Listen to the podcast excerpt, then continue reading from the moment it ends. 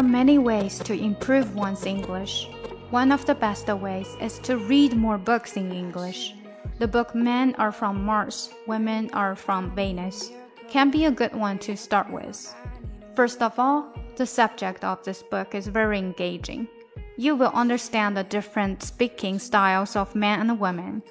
As you read, you will naturally become more familiar with English sentences. 又到了周三，我们今天的生活类内容是说如何来提高你的英语。更详细的讲解，请点击我的名字查看听力阅读专项提升。关注公众号 ES Post，每天接收跟读推送。Well, it's probably not my place, but I'm gonna say it anyway.